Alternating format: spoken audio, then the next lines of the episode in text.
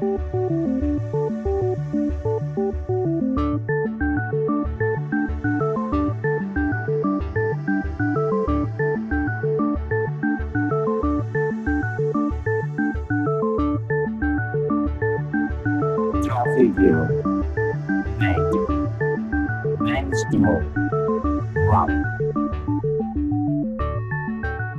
Hola, ¿qué tal? Amigos y amigas del software libre. Una nueva edición de Compilando Podcast donde, como os prometimos, no cerramos por vacaciones. Es este nuestro décimo primer encuentro, la edición número 10, pues eh, contamos desde cero. Esta edición tendrá como protagonista principal a Academy, el encuentro anual de la comunidad KDE que este año tendrá lugar en Almería, en el sur de España, y que se celebrará en 2017 junto con el Academy S, que es la versión nacional del mencionado encuentro. De Academy, que ya en tan solo unos días comienza, nos hablará uno de los grandes divulgadores de GNU Linux y del software libre como es Baltasar Ortega, Val Tolkien, secretario de KDE España y responsable de comunicación de dicha asociación, además de editor del reputado sitio KDE Blog, todo un referente en la difusión del sistema operativo del pingüino.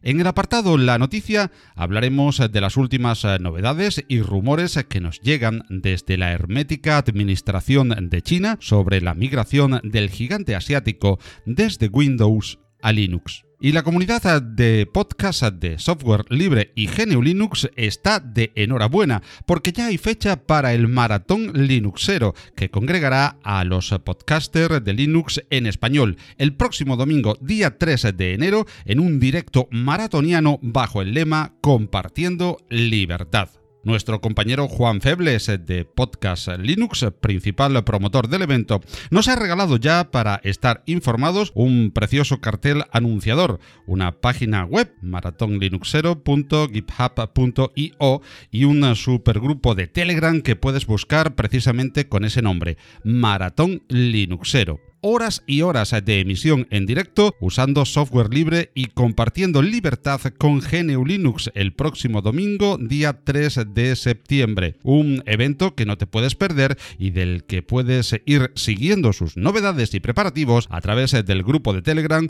o de la página web que te recuerdo, maratonlinuxero.github.io. Y con este código escrito pasamos ya a compilar esta edición de Compilando Podcast.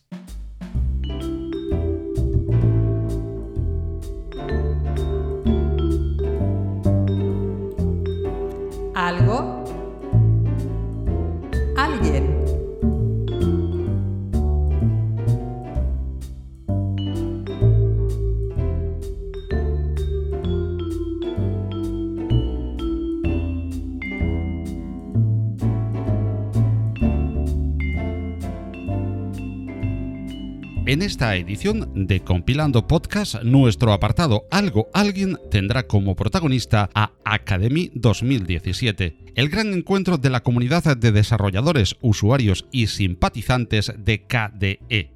La edición de este evento en el presente año se celebrará en pocos días en Almería, Andalucía, al sur de España, y confluirán tanto la versión internacional del encuentro, Academy, como la versión nacional, Academy S, siendo esta última entre los días 20 y 21 de julio y la internacional entre el 22 y 27 del mismo mes.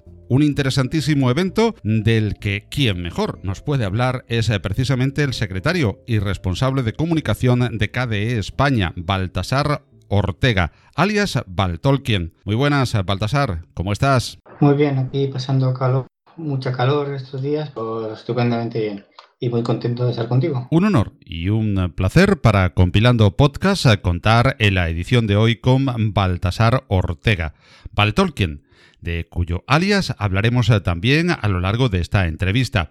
En primer lugar, para quienes aún no lo conozcan, ¿qué es Academy y cuál es la diferencia entre Academy y Academy es? Bien, pues Academy y Academy es en verdad son dos cosas muy, muy, muy, parecidas. Básicamente se trata de una reunión anual en la cual la gente, yo quiero llamarle desarrolladores, porque al fin y al cabo todos desarrollamos KDE. Eh, se encuentran, comparten unas charlas, comparten los conocimientos, pero lo más importante en verdad es que comparten tiempo juntos en un espacio físico todos a la vez y comparten pues cervezas, comparten cafés, comparten comentarios, comparten bocadillo.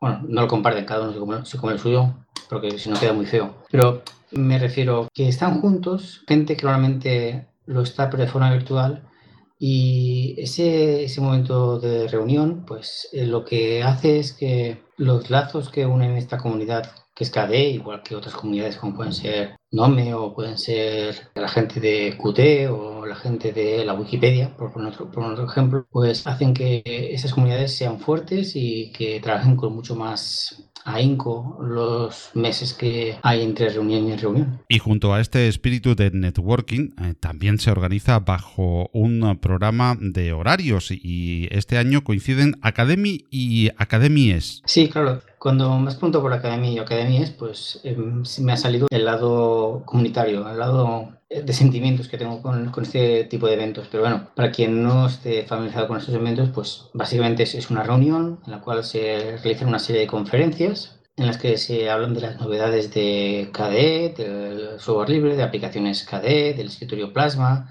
Me preguntaba sobre la diferencia entre Academy y Academies. Pues la diferencia es muy sencilla.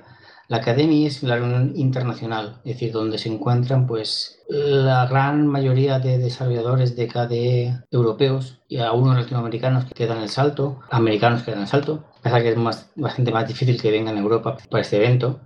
Pero bien, es el encuentro internacional de desarrolladores de KDE, mientras que Academy es, es simplemente el encuentro de, nacional, digamos así, de la gente que trabaja en el Estado español. ¿Cuál es el motivo de que Almería sea la sede de este o estos eventos este año? Bueno, eh, esto normalmente viene porque hay un grupo de potente.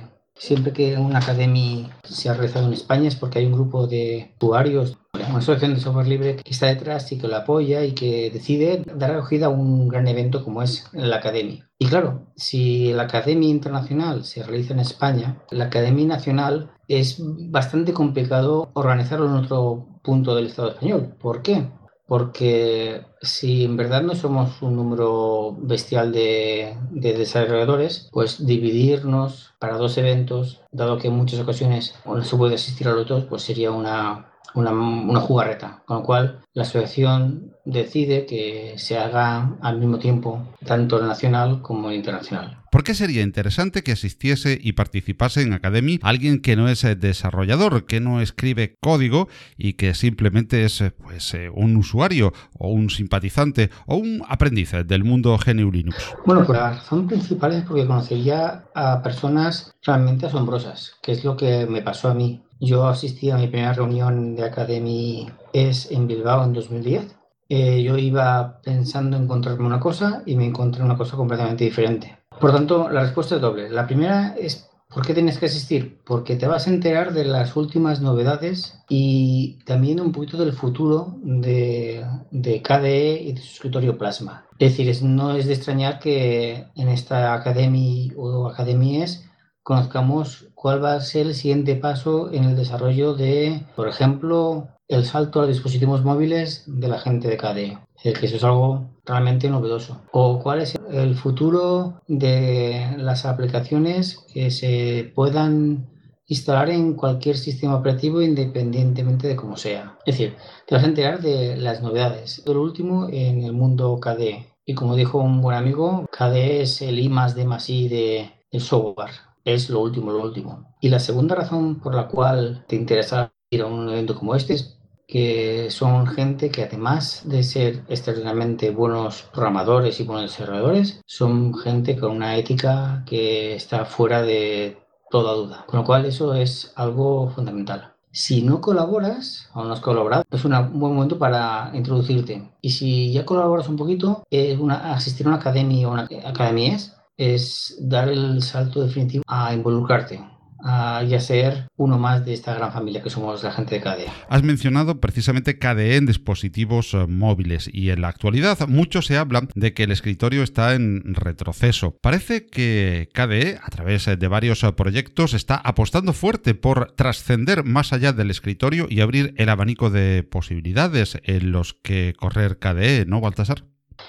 Sí, de hecho, KDE tiene en sus objetivos principales eh, ofrecer software de calidad a todo tipo de dispositivos. Es por eso que tenemos el proyecto Kirigami, de, que supongo que conoceréis que Alex Paul está muy involucrado en él, que es hacer que las aplicaciones, que cuando se crea una aplicación sea igualmente funcional para tanto para dispositivos móviles como para dispositivos de escritorio, sin tener que cambiar de aplicación. Y el tema de desarrollar eh, que todo el entorno KDE también funcione en un dispositivo pequeño como un teléfono móvil. Y la, la, llamada convergencia, pues sabemos que la gente de KDE lo tiene bastante claro que es el futuro y está apostando por ello y seguirá apostando. Baltasar, volvamos de nuevo al eh, programa pautado de Academy y a las eh, charlas y ponencias que allí podremos eh, disfrutar. ¿Qué destacarías dentro de este programa? Bien, primero de todo invitaros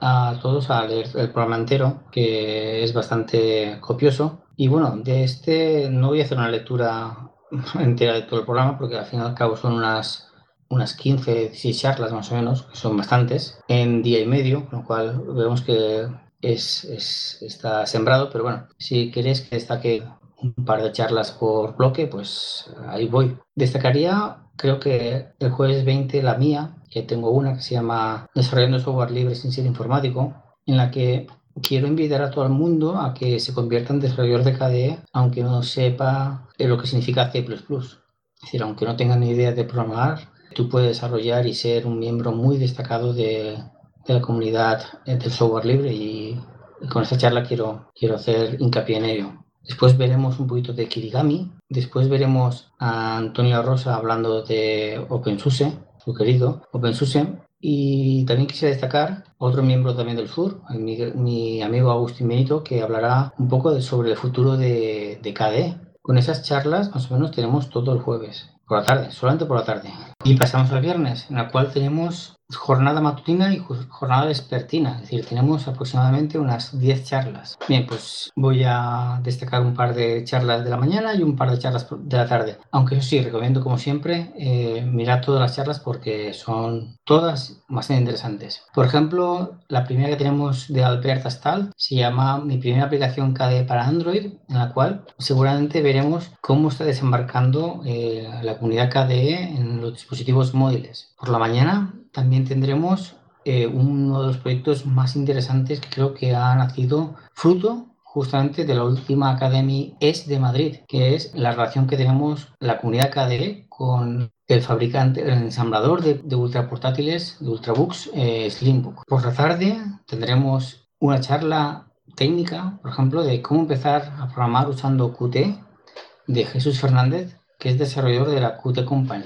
Y las dos últimas que quiero destacar, una de Alex Paul, en la cual nos hablará de Flatpak, aunque él lo ha llamado con el nombre de cómo probar aplicaciones sin tener que cambiar de distribución. Es decir, que yo pueda instalar una, una aplicación sin tener que preocuparme de mi distro. Y finalmente Rubén Gómez, como organizador de Academy, nos explicará lo que nos espera en la Academia 2017. Como vemos, el programa es bastante denso y aconsejable porque tenemos charlas técnicas, charlas para usuarios, charlas para gente que empieza, charlas para gente que ya ha hecho sus pinitos, es decir, de todo un poco. Hay un aspecto que llama mucho la atención leyendo el programa y son las charlas relámpago. ¿En qué consisten? Bien, las charlas relámpagos a mí me sorprendió mucho también cuando las conocí y realmente no le veía mucho el, el sentido hasta que las encuentras, las conoces e incluso ves que la gente se anima. Resumidas cuentas, una charla relámpago es una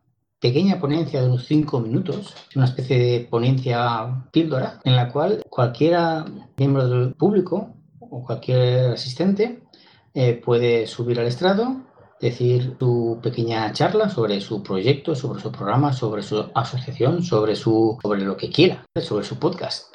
y decir, pues mira, eh, yo soy tal, hago tal y este es mi pequeño, no hace falta, no hace falta ni transparencia, simplemente con, con, tus palabras ya es suficiente, que la gente pues se entere de, de lo tuyo. Son mini charlas un poco improvisadas en las que la gente se anima a contar su, su, su proyecto o su, su trabajo. Interesantísima y original iniciativa, porque son charlas entonces sin programa y espontáneas, ¿no? Por lo que entiendo. Sí, porque además es bastante curioso porque eh, cuando se, se, organiza este tipo de eventos, este Academy, Academies, eh, siempre tienes la duda de, ¿habrán 15 minutos de charla relámpago? ¿Saldrán tres personas a hablar de y generalmente pues salen tres y son cuatro, son cinco y la gente se anima de una forma bastante, bastante espontánea. La verdad que son muy, muy interesantes. Detrás de la organización de este mm, Academy está toda una comunidad y una organización reconocida y reputada dentro del software libre como es KDE España. Nos gustaría conocer más de KDE España de la boca de su secretario, Baltasar Ortega. ¿Qué es? ¿Quiénes la forman? ¿Cómo se organiza? Bueno, pues KDE España simplemente es eso, una asociación sin ánimo de lucro cuyo principal objetivo es dinamizar el uso de KDE, bueno, del entorno KDE, porque KDE en verdad es una comunidad, no es un software, sino del entorno KDE, es decir, el escritorio Plasma, las aplicaciones de KDE, en todo, todo el mundo, en todos, los, todos los ámbitos. Es decir, básicamente intentar promocionar el entorno KDE para todo el mundo. ¿Quiénes la forman? Pues la forman hasta ahora, la formaban pues la gente que quería y recibía un par de avales, que era bastante sencillito, y entonces se hacía un sistema de votación y la gente entraba. Digo hasta ahora porque es posible que en unos días o cuando salga este podcast o cuando no lo sé muy bien, que esto mm, tengamos noticias de algún cambio que otro. Y aunque haya esos eh, cambios en la manera formal eh, de pertenecer a KDE España, quien esté interesado, ¿cómo puede empezar a su participación, su iniciación? Bueno, la forma formal no te la voy a comentar porque seguramente va a cambiar. Cuando salga el podcast, igual la, la forma de involucrarse cambia. Nos corresponde a la que tendremos. No obstante, eh, yo pienso que tú no quieres entrar a una asociación si antes no la conoces bien. Y si no conoces bien el mundo KDE, pues no, no querrás entrar. Entonces, la forma de involucrarte con el mundo KDE y después ya verás si entras a la asociación o no entras a la asociación es simplemente participando en ellas. Pues tenemos listas de correo, tenemos un canal de Telegram también llamado KD Cañas y Bravas y tenemos varias formas de comunicar, comunicarnos entre nosotros en las cuales, pues, si alguien quiere participar, solamente tiene que decirlo. Oye, me estoy interesado en hacer esto, ¿puedo echar una mano en algo? Y te os puedo asegurar que faena o trabajo tenemos de sobra. Y todo el mundo es bienvenido y todo el mundo tenga la habilidad que tenga, eh, nos puede ayudar en este nuestro empeño. Y este año trabajo doble, ¿no?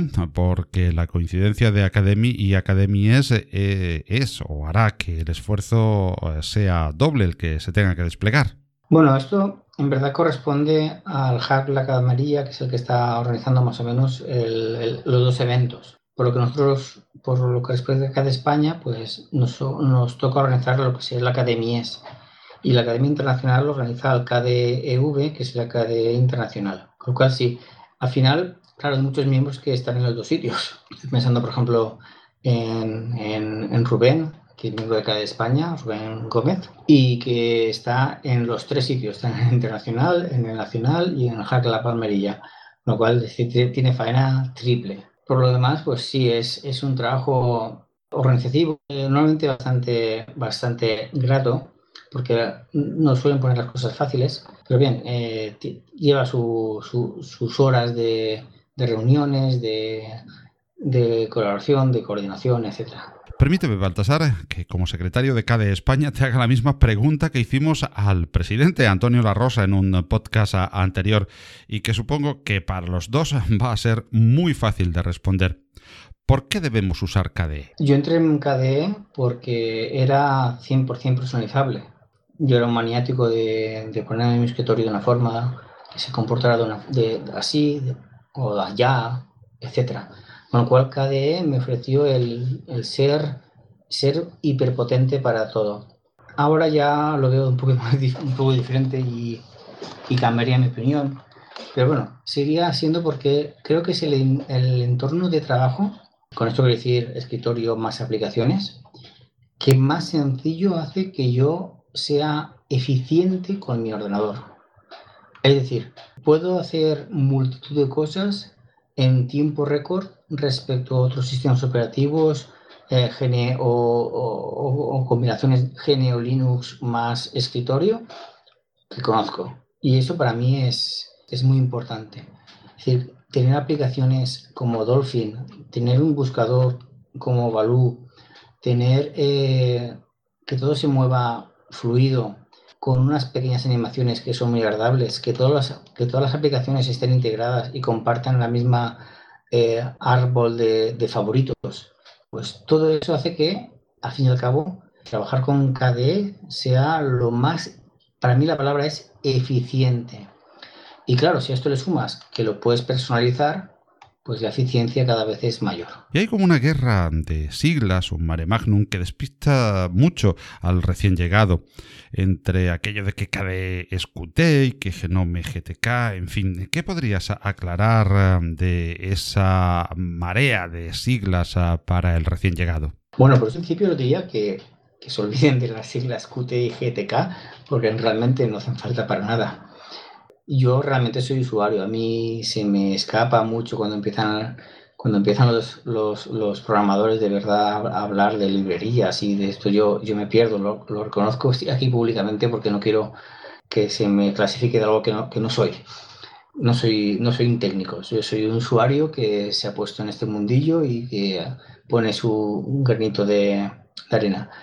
Al fin y al cabo, lo que yo puedo entender eh, como, como, desde el punto de vista usuario. Es decir, lo que yo le explico a mis, a mis compis cuando me preguntan, pues mira, Qt básicamente es la forma que tiene tu pantalla de mostrar las ventanas o, los, o las ventanas de diálogo. Y GTK es lo mismo, pero con otro, con otro estilo, con otro, con otro esquema. Y eso es básicamente, para mí, el Qt y GTK. Como al fin y al cabo lo único que voy a hacer yo es utilizar aplicaciones, pues no, no me voy a preocupar mucho de ello. Y un usuario nuevo, pues que no sea programador, pues tampoco creo que debería hacerle demasiado caso a estas cosas. Vamos a hablar, si quieres ahora, de la persona, Baltasar Ortega, más allá de su faceta de divulgador a través de KDE Blog, de sus responsabilidades como secretario y como responsable de comunicación de KDE España, también hay un Linuxero eh, que me gustaría conocer un poquito más, si me lo permites. Y lo primero que llama la atención es eh, tu alias, Tolkien. ¿Por qué ese alias? Bueno, pues este alias lo tiene culpa mi cuñada. Así, de, de pronto. Pues por un aniversario me regalaron un libro de, de, de rol de un tal señor J.R.R. Tolkien, supongo que lo conocerás. El del Señor de los Anillos, sí. Correcto, pues me, me regalaron un, el, típico libro para jugar rol. Y como broma en los regalos de, cumpleaños, en vez de poner Baltasar, puso Val Tolkien, que es justamente el acrónimo juntar la palabra mi nombre Baltasar, Balt con Tolkien, Val Tolkien. Lo cierto es que me hizo mucha gracia, mi cuñada es muy imaginativa.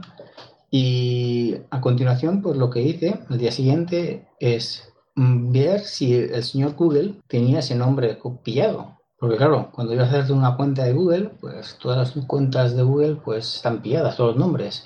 Y no quería utilizar un Baltasar Ortega 1954. Así que probé Tolkien, no estaba, me pareció súper original y me abrí una cuenta de correo de Google con el nombre de Tolkien y de ahí, de ahí, de ahí se ha convertido mi, mi nombre en, en, en, el mundo virtual. Y precisamente hablando del Linuxero que hay detrás de Tolkien, cuéntanos un poquito, ¿cómo empezaste? ¿Por qué distros has pasado? Pero porque el escritorio que estás usando ahora ya me hago una idea, ¿verdad? Eso no ha cambiado. Bueno, eh, yo empecé en Linux, creo que eso fue sobre el 2007, era una OpenSUSE, podría ser, no creo que era SUSE todavía, una SUSE 9 o una cosa así. Y lo cierto es que, como, como os he comentado, yo no soy, no soy programador, con lo cual el mundo Linux me llevaba mucho, pero muchísimo pero tenía un grave problema con las distribuciones, porque si me fallaba una distribución al instalarla, me fallaba el monitor, me fallaba el equipo de sonido o me fallaba el, el modem, que era lo más habitual, pues yo estaba perdido. Claro, leías en foros que entrabas en... Pues tienes que entrar en este archivo de configuración, no sé qué, no sé qué, no sé cuántos, y yo pues cuando leía 10 líneas ya me perdía. Así que al final cogí una distribución SUSE, lo probé, conseguí configurar el router, eh, lo recuerdo como si fuese ayer, cuando la SUSE y después de probarla, probarla y pasarme a Windows para ver cómo se hacía con los foros y demás, de repente lo conseguí configurar, tenía internet en mi ordenador con Linux y te juro, y lo, juro, lo digo abiertamente, que empecé a dar botes de alegría por mi despacho como, como si hubiese ganado al final de la Copa del Mundo de cualquier deporte. Y es cuando realmente decidí que el mundo Linux me gustaba mucho. ¿Y has pasado por muchas distros? Lo cierto es que a pesar de que lleve ya unos 10 años, 10 o 11 años con el mundo Linux, no soy una persona que haya probado demasiadas distribuciones. De hecho, te podría incluso enumerar las, las que he probado. La que tengo, las que, la primera que probé fue SUSE, bueno, después OpenSUSE, etcétera, etcétera, que son las que todavía mantengo. Te voy a decir que he probado, evidentemente, Kubuntu, he probado también eh, si se puede llamar así, distribución KDE He probado la Linux Mint en versión, evidentemente, KDE, pero no muchas más. No soy una persona de muchas distribuciones. Es decir, una vez tengo una que me gusta, pues me mantengo en, en ella lo más, lo más aferrado posible. Y creo que eso tiene que ver porque mis conocimientos no son todo lo, lo amplios que deberían ser o que podrían ser. De, tal forma que si sé que funciona una cosa en una distribución, pues no me muevo de ella, porque igual me muevo a otra distribución y ya no sé cómo funciona. Aparte de su misión como secretario responsable de comunicación de KDE España, Baltasar Ortega es un gran divulgador de GNU Linux a través de su blog KDE Blog. ¿Cómo ves la salud y el futuro de KDE Blog y cómo ves el estado actual de la blogosfera del software libre? En la salud de KDE Blog prácticamente está garantizada. ¿Por qué? Porque eh, realmente se ha convertido en, un hábito diario. Es decir, igual que tenemos el hábito de lavarnos los dientes o de dar besitos a nuestros hijos y a nuestras esposas, pues mi hábito diario es hacer un artículo en el blog con lo cual la salud del blog es, está garantizada por muchos años mientras yo pueda dedicarme a, y estar involucrado en el mundo Linux, pues voy a estar con el blog, con lo cual garantizada 100%. El resto de blogosfera eh, sí que veo que, que, ha pasado un poco ese, ese, ese, boom que hubo hace unos, unos años en los cuales salían blogs como si fuesen setas y ahora pues se ha reducido bastante. No obstante, y a pesar de que sé que hay mucha gente que no, no lo ve así, creo que el mundo del blog es, es necesario. Es una forma extraordinariamente sana de colaborar con el mundo New Linux porque a pesar de todo, a pesar de que pensemos que estamos muy bien comunicados y que sabemos todo, realmente cuanto más sabes del mundo New Linux, más te das cuenta de que no sabes prácticamente nada porque el mundo es prácticamente, del mundo New Linux es prácticamente infinito. Con lo cual, creo que hacen falta más blogs de, New Linux y que no importa ni, ni, que se repitan temas, que en verdad el, hay tanta información en la red que necesitamos tener más presencia. ¿Y a quién mejor que a Val Tolkien, eh, como divulgador reconocido de KDE, GNU Linux y el software libre, para pedirle recomendación sobre sitios donde informarnos y formarnos sobre KDE? A ver si pasa que voy a hacerlo de memoria porque no, no me he hecho una lista y así que espero que nadie se me enfade. bueno, en primer lugar creo que creo que debo recomendar un blog que conoceréis, supongo, que es el Victor Hacker in the Free World de Victor Hacker, que creo que es uno de los blogs mejores o el mejor blog que, bueno, no es el mejor porque creo que hay, hay otros también muy buenos, pero es un blog recomendado 100%. ¿Lo conoces, verdad, Paco? Sí, perfectamente. Víctor es uno de los grandes divulgadores y extraordinario en su comunicación. Sí, además, eh, afortunadamente conocí a Víctor en una academia una academia es de, de La Coruña hace, mm, ya serán unos tres o cuatro años, no acuerdo. Y es una persona extraordinaria. Es lo que te comentaba antes, que vale la pena asistir a esos eventos para reencontrarse personas como Víctor.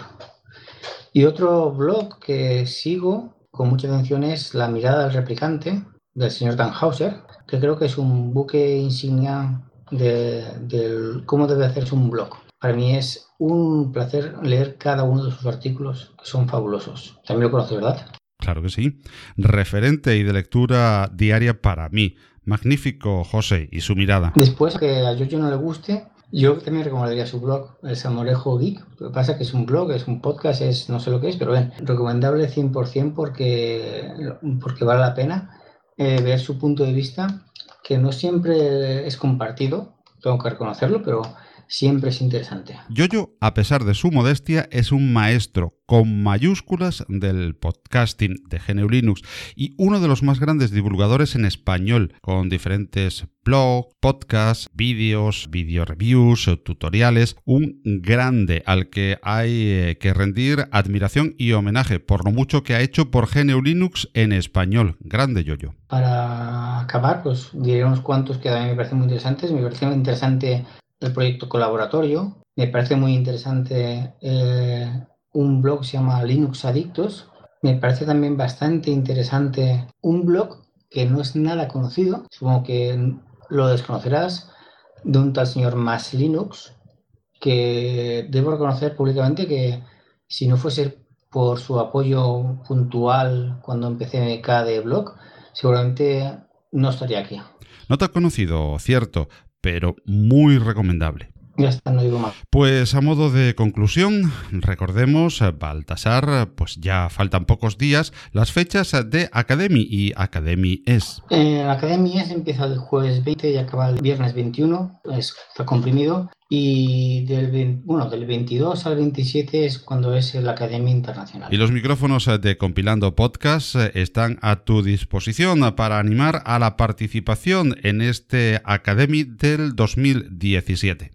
Evidentemente es un placer encontrarse gente que trabajas de forma virtual en Academy o Academies, con lo cual eh, em, invito a todo el mundo a que se pasee por Almería, por la Universidad de Almería, que, conozca, que nos conozca, que sea, se, se nos presente, que compartamos diferentes puntos de vista, que compartamos experiencias y que seguro, seguro, seguro que se va a llevar un buen recuerdo como la gran mayoría de gente lo hace cuando, cuando se va de la academia. Pues eh, un placer y un honor haber contado en esta edición de Compilando Podcast con Baltasar Ortega, Baltolkien, responsable de comunicación y secretario de KDE España, para departir de Academy y Academy S y de KDE y la asociación en general. Emplazamos a Baltasar para seguir compartiendo sobre KDE y GNU Linux en posteriores ediciones del podcast y agradecemos enormemente su tiempo y sus respuestas. Gracias a Baltasar. Eh, muchas gracias a ti, Paco, por el gran trabajo que estás, haciendo en Plano Podcast. Creo que es uno de los mejores proyectos que han nacido del mundo software libre últimamente. Y realmente no me pierdo ninguno de tus programas que los escucho a diario, bueno, a diario no, porque no haces tantos, deberías dedicarte en cuerpo y alma a esto, y cuando voy en el coche. Así que eh, muchas gracias por invitarme en mi nombre y en el nombre de CADE España, darnos este, estos minutos de autobombo y autopromoción en, en nuestro evento tan querido lo merece, ni que decir tiene. Esto y muchísimo más merece mucho vuestro esfuerzo y dedicación como personas y como comunidad. Muchísimas gracias y un placer, Baltasar. Gracias y nos seguimos oyendo. Seguro. Muchas gracias, Paco. ¿Te pongo merluza? La tengo muy buena. Sí, ponme unos filetes para rebozar y cuarto y mitad para tirar a la basura. Cada año desperdiciamos el 35% del pescado que capturamos. Mientras, 800 millones de personas pasan hambre. El mundo no necesita más comida, necesita más gente comprometida. En Manos Unidas apoyamos proyectos contra el hambre en 60 países. Comprométete. Llama al 900-811-888.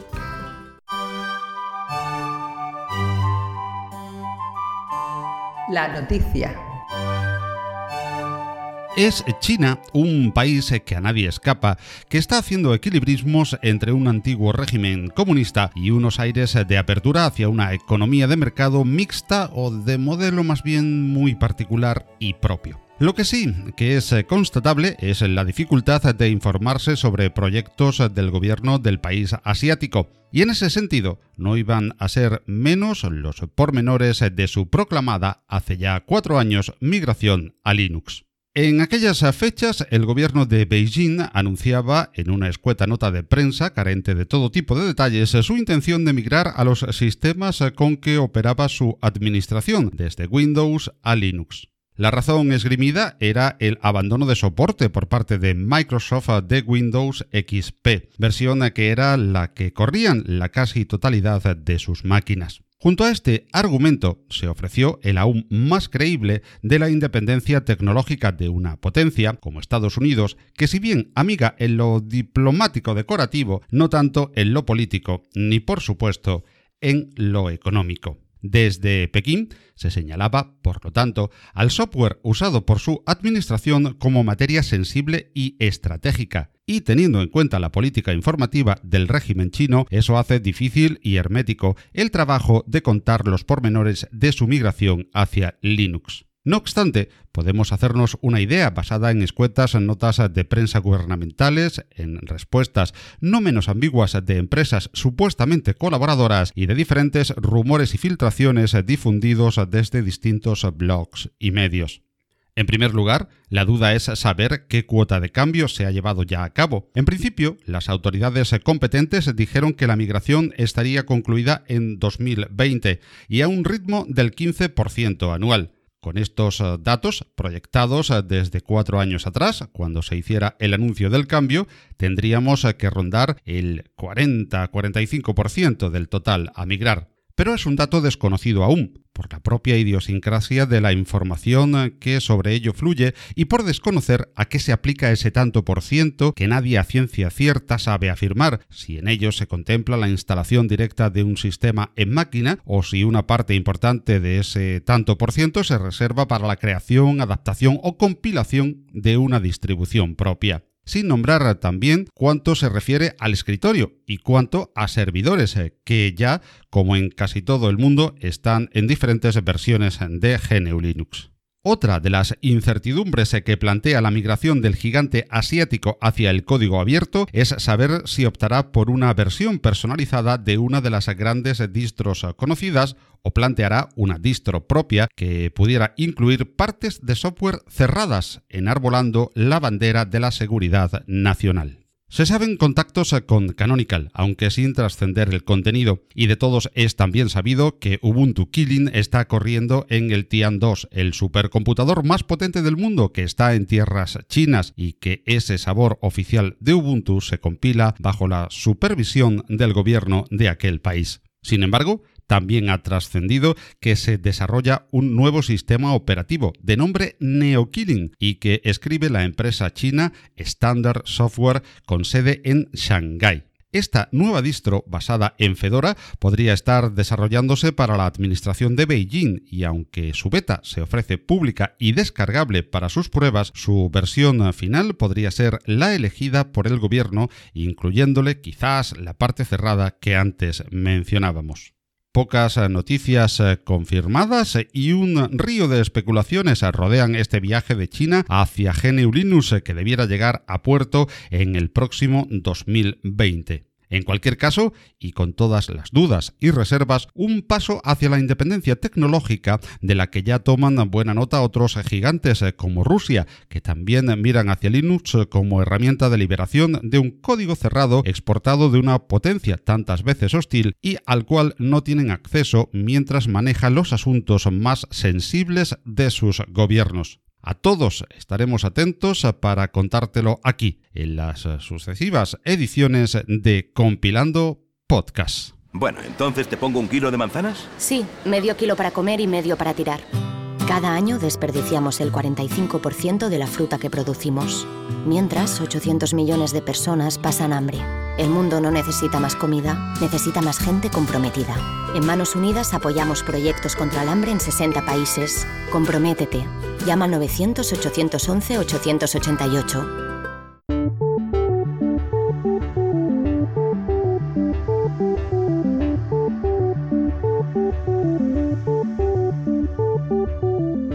Y así hemos llegado al final de una nueva edición de este espacio.